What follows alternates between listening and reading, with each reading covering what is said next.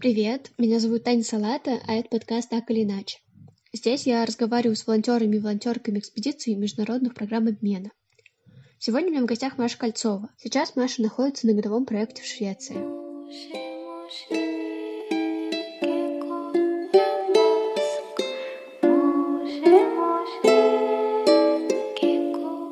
Ну, про все время сложно рассказывать. Давайте начнем так. Меня зовут Маша, мне 26 лет. До волонтерства сначала я довольно долго занималась журналистикой, ну и сейчас я тоже иногда занимаюсь.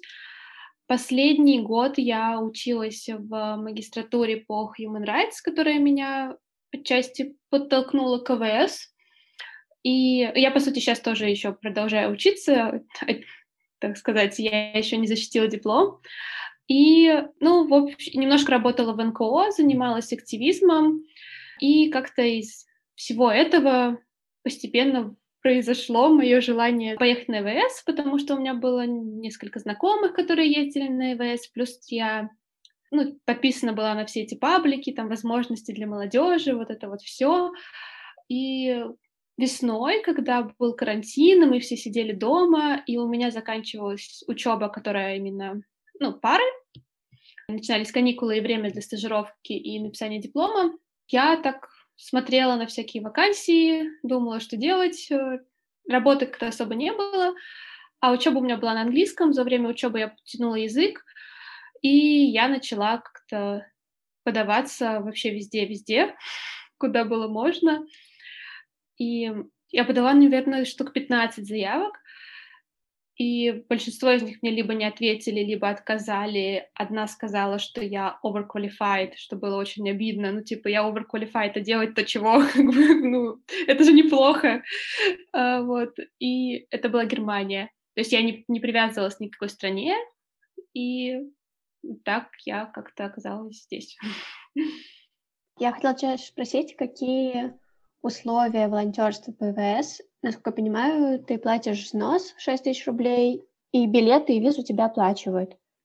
Не, никакого взноса я не плачу, никогда не было взноса на ИВС, это абсолютно бесплатно. Но вообще тебе практически все оплачивают. Единственное, что ты можешь э, сама покупать билет, а потом тебе возмещают стоимость. Иногда так бывает. И иногда просят платить за визу, но потом визу тоже тебе компенсируют. А так мне оплачивали даже билеты из моего родного города в Москву, где я подавала документы на визу, точнее не на визу, а у меня вид на жительство. Либо предоставляют жилье, либо тебе дают деньги на жилье. Ну, в моем случае это деньги на жилье, и его приходилось искать самой. Что еще? Иногда бывают программы, на которых тебе предоставляют обед или там, не знаю, что, обед, ужин, еду, короче, какую-то но эти деньги вычитают из твоей стипендии, то есть у тебя остается совсем мало денег. Э, если тебя еще и кормят на проекте, то там на какие-то твои хотелки у тебя почти ничего не остается. Но в моем случае тебе, ну, мне просто дают деньги, и я их трачу на что хочу. Что, с одной стороны, хорошо, а с другой стороны, очень сложно как бы в новой стране управлять деньгами, искать жилье, нигде не, не потерять никаких денег, ни на, ни на чем не лохануться, и это немножко стрессово. Да, и часто еще, кстати, предоставляют э, э, проездной, либо в некоторых проектах бывает тебе предоставляют велосипед, но мне тоже ничего не предоставляют, я купила себе сама велосипед. Ого, прям уже там? Да, я купила очень дешевый велосипед, э, second-hand, ну, не новый, и он стоил, ну, тут шведские кроны, мне он стоил, если в евро, наверное, 60 евро. Ну, не очень дорого. Швеция велосипедная тоже страна, да? Когда не, не настолько? Да, да. Э, есть даже какой-то в каком-то году, по-моему, в шестнадцатом году э, Мальме, городе я, Мальме, Мальме, э, признали лучшим городом для велосипедистов или не лучшим, либо вторым, что ли, в Европе лучшим городом для велосипедистов. То есть здесь прям потрясающе. Можно ездить везде, как хочешь, э, и супер безопасно. Не воруют велосипеды. Я знаю, что в Германии и в Нидерландах очень сильно воруют. Да, да, меня уже много раз предупредили, что Ну, я прям вижу, иногда стоит, ну, какие-то такие штуки, на которых крепится велосипед, ну, типа заборчик, к которому ставится велосипед, и этот заборчик обрезают, и из него просто вытаскивают велосипеды. Поэтому мне сразу тоже сказали, что не покупай дорогой, потому что, как бы, уведут, ты будешь плакать, и никто тебе ничего не сделает. И у меня, кстати, один раз пытались увезти велосипед, э, ну, как пытались, а, я по глупости оставила открыт, как бы оставила ключ в замке, замок, который блокирует заднее колесо, и кто-то его закрыл и забрал ключ. Ну, то есть я не могла от, отцепить велосипед, и э, мне сказали, что это сделали для того, чтобы я велосипед бросила, и, э, ну, на они ночью бы пришли, обрезали и забрали мой велосипед. Это было где-то через две недели после того, как я его купила.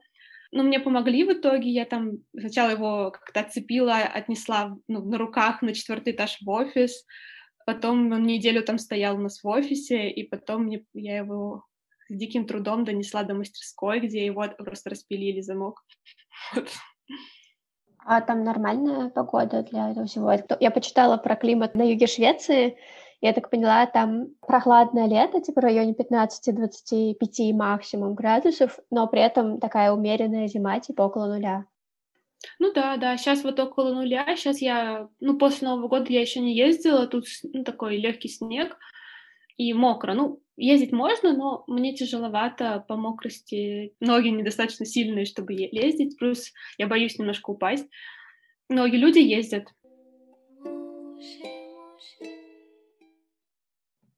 А чем занимается НКО, где в итоге сейчас работаешь ты в Швеции? Почему, например, нужен русский человек из России? Они занимаются в основном Центральной Азией, и э, перед мной э, был как раз волонтер из э, Кыргызстана. И, и ну, я так понимаю, что нужен был человек во-первых, с русским языком, во-вторых, это было одно, одно из условий гранта, на который ну, на который нас, по сути, приглашают э, реализовывать там какой-то проект, что партнерство между молодежью России и Швеции. Ну и вот под этот грант, видимо, искали нас, нас там две девочки, сейчас я и еще одна волонтерка из России.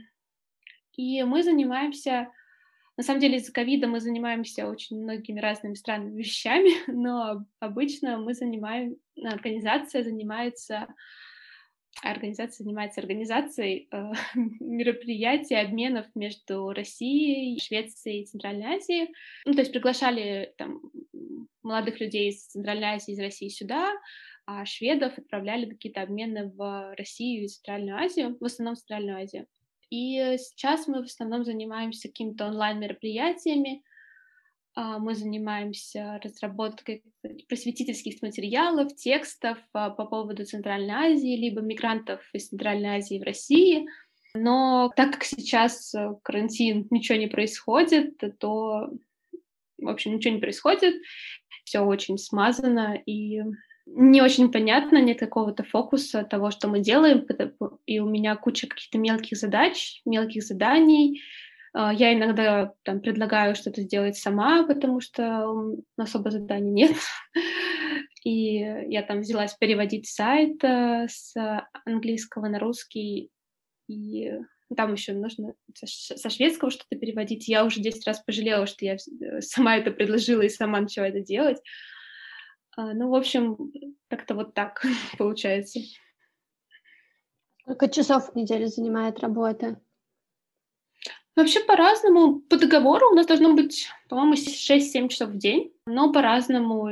Так как ну, мы сейчас вообще не ходим в офис, поэтому ты можешь кучу всего сделать за один день, а потом да, полдня или целый день ничего не делать, поэтому все очень такое flexible.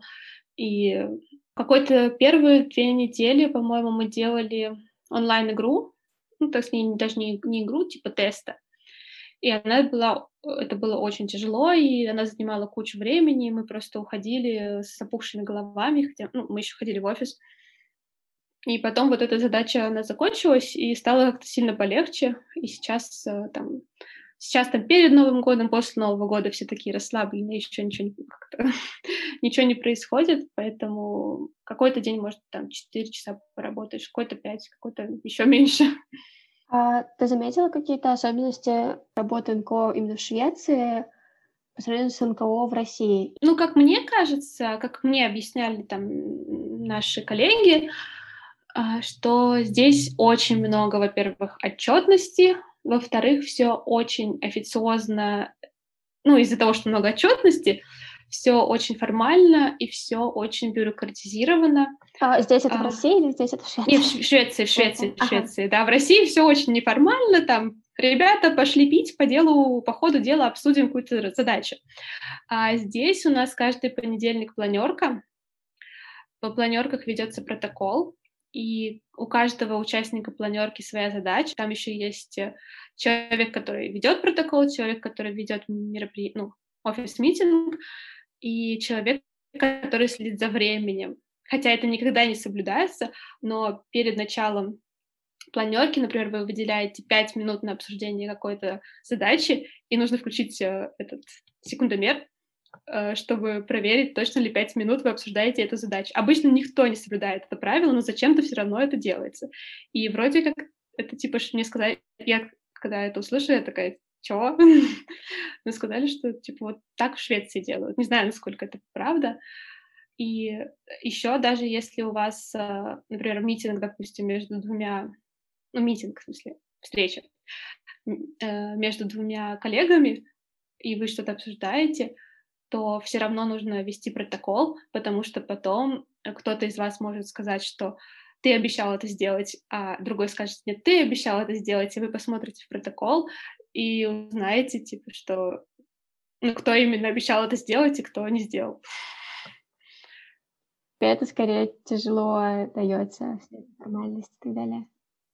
Не, да, мне это очень тяжело, плюс еще, да, это, ну, во-первых, сам процесс ведения протокола, как бы, что надо все обязательно записать, и плюс это все еще делается для того, что тебя могут контролировать там всякие вышестоящие чины, там ваше начальство, начальство, начальство, доноры, которые дают гранты, и это постоянно вот этот надзор всех над всеми, он меня немножко смущает.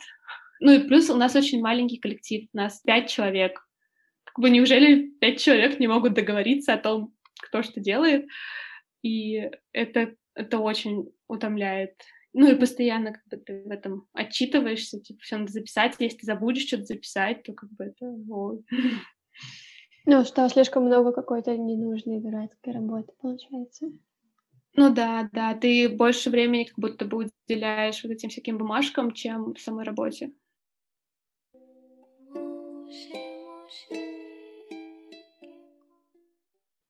И у тебя отношения с людьми на работе, они такие скорее формальные или вы скорее друзья? Не, у нас супер формальные отношения, просто они даже слишком формальные, на мой взгляд. Но я говорю, это как работа, но вот не как вот волонтерство, а именно работа. Ты там работаешь, у вас формальные e-mail, формальные встречи. Я как-то пыталась смягчить ситуацию, там один раз напросилась в гости, пыталась там отправлять в чатики какие-то смешные статейки, но, по-моему, это не помогло.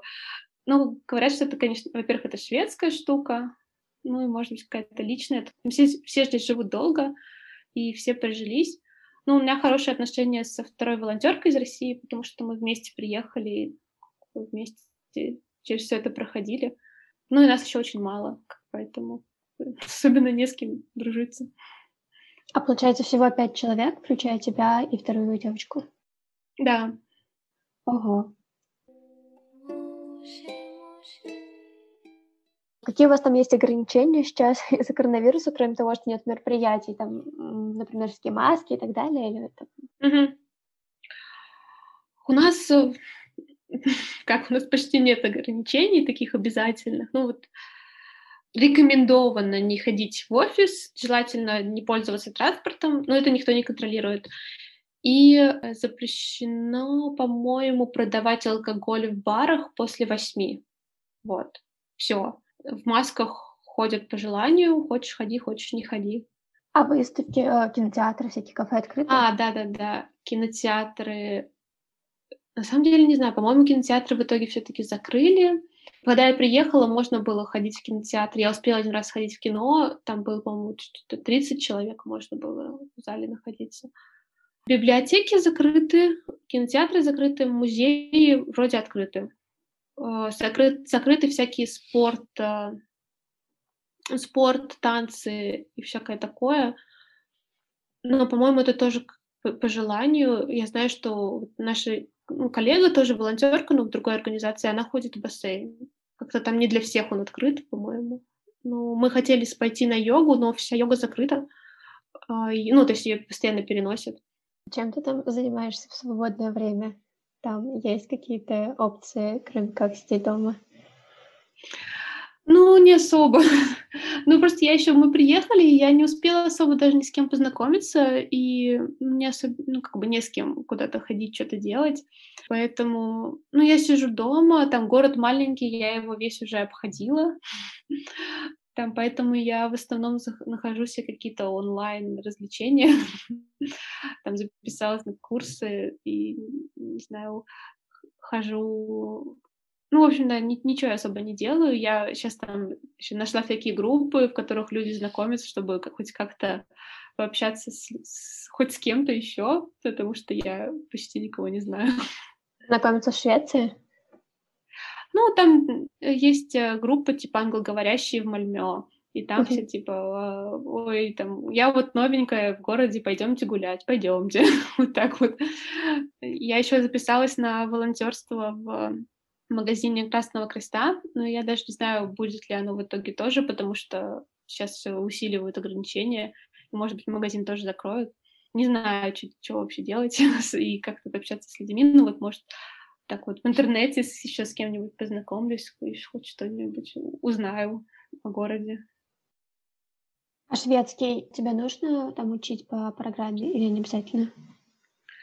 Ну, вообще по ИВС программам типа тебе положено учить местный язык, и есть э, система онлайн learning system Rasmus, где у тебя, ну не то что прям онлайн-курс, там видео и тесты языка, но все материалы изначально на шведском, то есть даже когда тебе объясняют там алфавит или базовые правила грамматики, они на шведском. И, а если у тебя нулевой уровень, как ты поймешь правила грамматики, объясненные на шведском? В общем, я немножко попыталась и забила на это дело.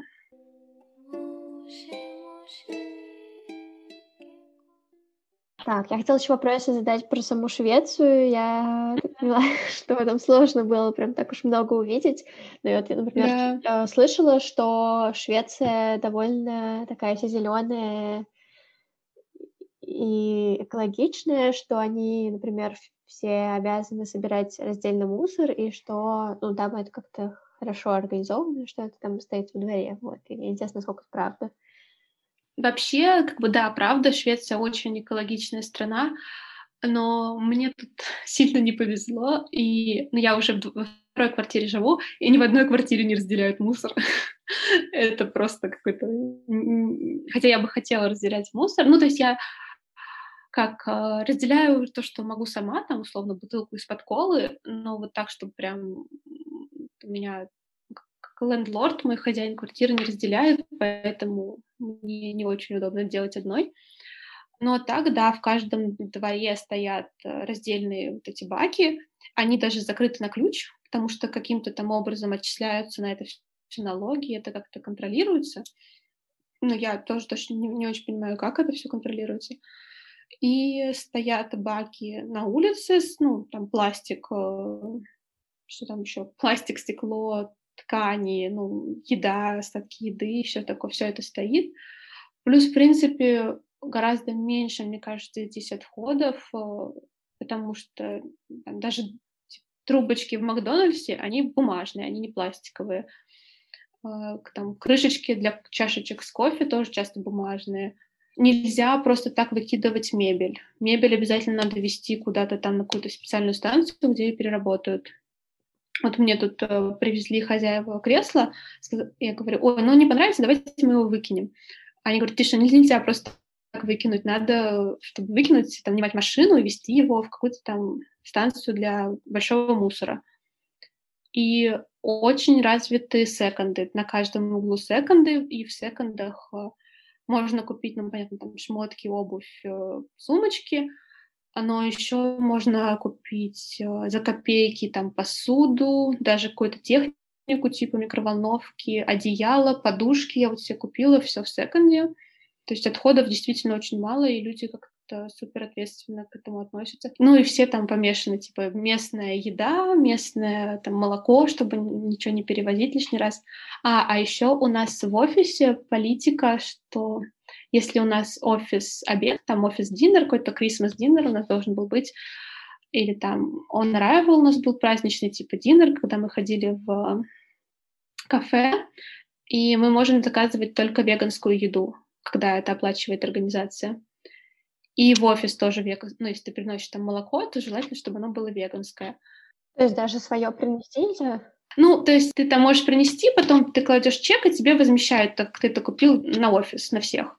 А, но ага. желательно, чтобы это было веганское. И, ну, по возможности, там, по Европе перемещение только поездом, этим, поездом не самолетом, да. Да, это очень, конечно, отличается от того, что я привыкла в России. Я знаю, что есть отдельные какие-то места, типа гаража, где такая экологическая программа сильная, но в других местах я не слышала вообще ни разу. Я вообще слышала, что а, в Швеции настолько активно перерабатывают мусор, что им не хватает своего мусора, и они закупают в чужих странах мусор, и его перерабатывают и используют для ну, типа, каких-то штук, которые из переработки делают.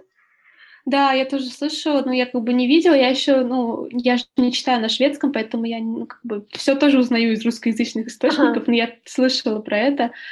Ну и, ну и то же самое, что ну, какие-то супер эко-автобусы, плюс очень почти все ездят на велосипедах, очень мало пользуются своим транспортом, то есть, ну, прям очень приятно на самом деле все это видеть. Я к такому сильно не привыкла. Не, не могу еще вспомнить, что еще такое тут было прям. А, ну еще ну, много где, что ты можешь э, когда ты покупаешь пластиковую бутылку, обычно ты ее можешь вернуть в магазин специальный автомат, и он тебе даст э, обратно две кроны там за бутылку, ну, чтобы, ну, короче, это мотивирует тебя перерабатывать. Ого. Да, звучит, конечно, супер отлично от России, и вот именно в этом mm-hmm. плане очень странно даже слышать. Да, а еще очень много веганской еды в обычных магазинах, ну, то есть обычно в России, чтобы найти веганскую еду, ну, я не веганка, но просто я знаю, что чтобы найти веганскую еду, нужно идти черт куда там, не знаю, заказывать. Uh-huh. А здесь в каждом магазине веганская еда, 35 а, видов веганского молока, там кокосовое, овсяное, еще какие-то, еще какие-то веганские бургеры, веганские, там, не знаю, что еще, ну, короче, куча всякой еды, куча овощей, фруктов разных видов, чтобы они там давали тебе нужное количество всяких там белков. И то есть, тут очень легко стать веганом, прям я, я даже задумывалась.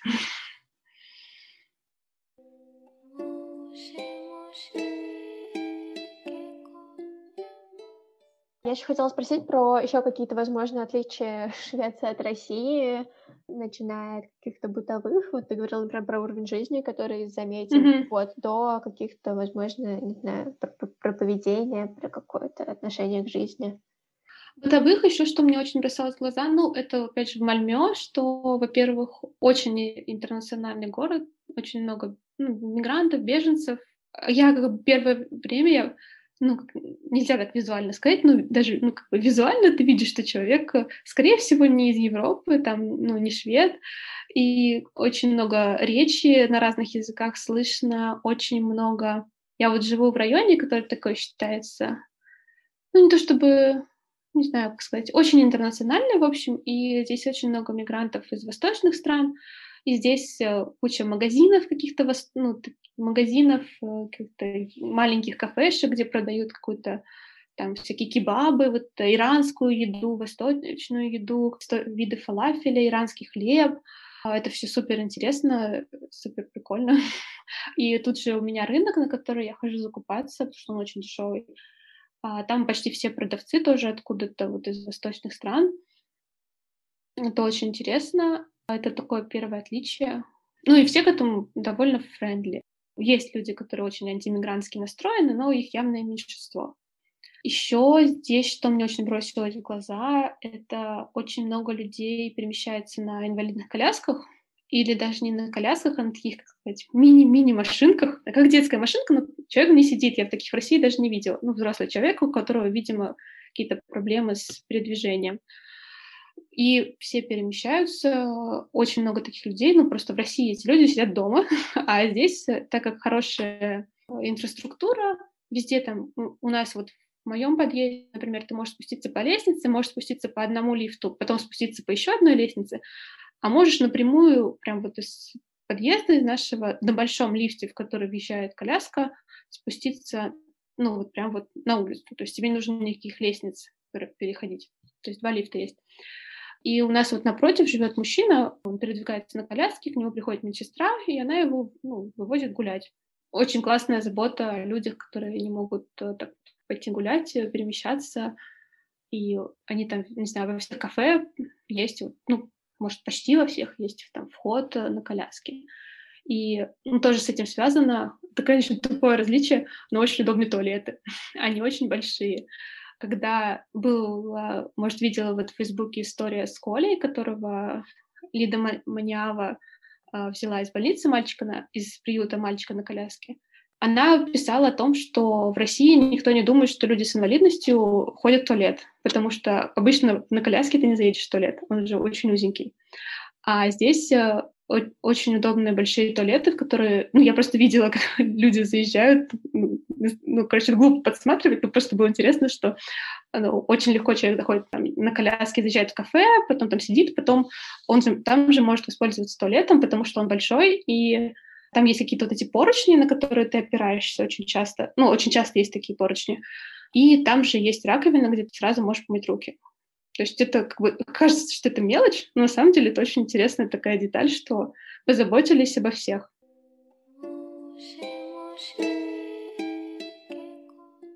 Про уровень жизни ты говорила, что ты заметила, что он другой. Ну да, да. Ну, Всем выплачивают какие-то пособия, если они либо потеряли работу, либо просто временно как бы у них компания не работает, потому что ковид, они получают то ли 70, то ли 80 процентов зарплаты. И выплачивают государство, да? Да, да. И ты, по сути, ну, как бы, ну, какая разница, 80 процентов зарплаты, я лучше работать не буду. А все очень хорошо знают английский, вообще все, даже ну, пожилые люди, какие-то продавцы в обычных магазинах, почти все. Не то чтобы либо кто-то очень хорошо знает английский, либо ну, хотя бы может изъясниться, потому что в школах очень хорошо учат, и, ну, и все вокруг говорят на английском, приходится приходится учить. Ну, еще это, конечно, такое отличие, это погода, она ужасная. В ноябре-декабре было очень тяжело, потому что солнца вообще не было. Ну, сейчас тоже нет, но я просто на каникулы уезжала видела немножко солнца. Очень тяжело вставать. Все пьют витамин D. Витамин D продается везде, потому что иначе не, это, не, прожив, не проживешь. Ну, еще все пьют кофе. Это фику, фику, фикоброд кофе с булочкой, постоянный перерыв, который все постоянно ходят выпить кофе съесть булочку пять раз за рабочий день. Ну, а еще все очень сильно одеваются. Все прям на улице, как парад мод. Ого, я думала, есть про русских так такой, не знаю, стереотип или нет, что русские всегда нарядные. По крайней мере, так было лет там 20 назад, что типа русские... Ну, знаешь, они не то чтобы нарядные, они именно стильные. То есть это может быть какой-то простой, не знаю, черный свитер и пальто, но они настолько сидят, и они там сочетаются вот пальто, ботинки, не знаю, ремень, сумочка, все прям сочетается. И, но это не каблучины какие-нибудь, там и яркие цвета, это ну, там какие-то ботинки. Все очень удобно, но при этом очень стильно. А, и часто это все еще дешево, и одежда из секонд-хенда, потому что тут все любят секонд-хенды.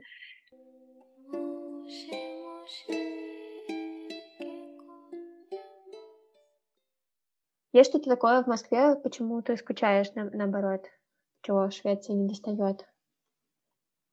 Ой, ну я много почему скучаю. Я, ну, в первую очередь, там, по каким-то друзьям, тусовкам, потому что тебя все, ну как не все знают, но тебя многие знают, и очень не хватает общения, несмотря на то, что у меня как бы русскоязычные коллеги, но они все ну, из совершенно другой среды, и они всем не интересны те новости, которые интересны мне. Там я там могу часами обсуждать какой-нибудь, не знаю, Навального, какой-нибудь митинг, э, срачи из российского Фейсбука, О, да. кто кого оскорбил. А здесь, э, ну, это как бы они русскоязычные, но им это все равно интересно. И очень так грустно, поэтому ты такая идешь, записываешь к друзьям получасовой войс, рассказывающий э, там свое мнение ценное. Вот, поэтому очень скучается. Москва, в принципе, это Москва, что Питер, они более живые. Здесь все очень спокойненькое, такое размеренное. Какой-то вот этой живости не хватает. Но я просто знаю, может быть, сейчас в Москве из-за карантина тоже все плохо. И... А что значит более живые Москва и Питер? Я просто редко где-то бываю. Я замечала, что Питере люди какие-то более расслабленные. С другой стороны, я не могу сказать, почему я так решила, кроме того, что они медленнее ходили, и меня это раздражало. После Москвы мне казалось, что они просто не дают мне пройти. Ну вот да, например, здесь э, Здесь как-то никто никуда не спешит, там, не знаю, на e-mail отвечают по три дня иногда. А еще, как, кстати, в Москве очень классно развиты, ну, это я уже не первый раз слышу, что в Москве, в России очень классно развиты технологии, всякие там приложения, интернет, э, какие-то ресурсы, где все можно сделать за 5 секунд, да, а здесь надо везде пойти, здесь надо даже в, внутри одного города отправлять какие-то иногда документы обычной почтой, я оформляла банковскую карточку два месяца, и я ее до сих пор не получила, потому что меня еще, порас... ну, понятно, что пораспрашивали, окей, это Швеция, там все проверяют 500 раз, там, какие я плачу налоги в России, какая им разница?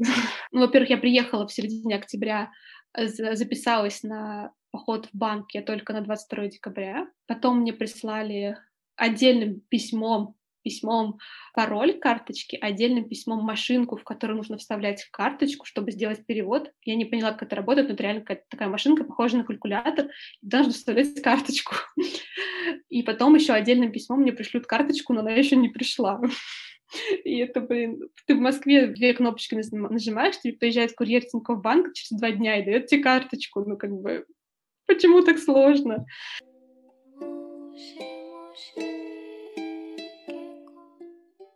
Чем ты собираешься заниматься, когда закончится твой ВС-год? Какие у тебя планы?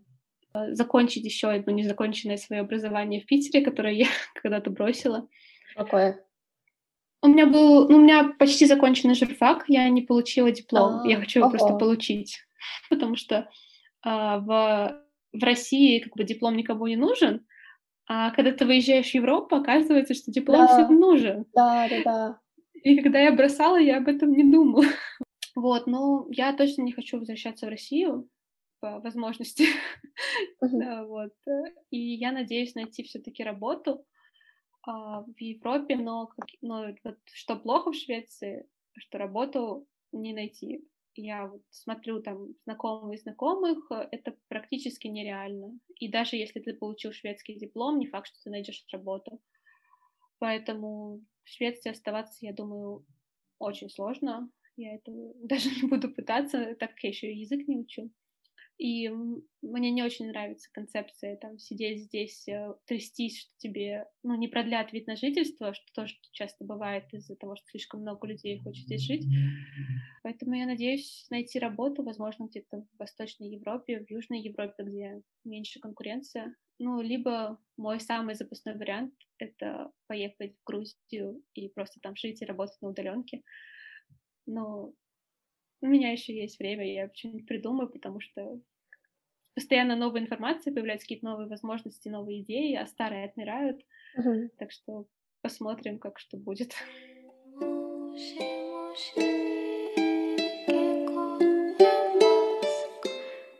Спасибо Маше и всем, кто послушал выпуск. Будет здорово, если вы будете оставлять лайки и комментарии. Так про подкаст может узнать больше людей.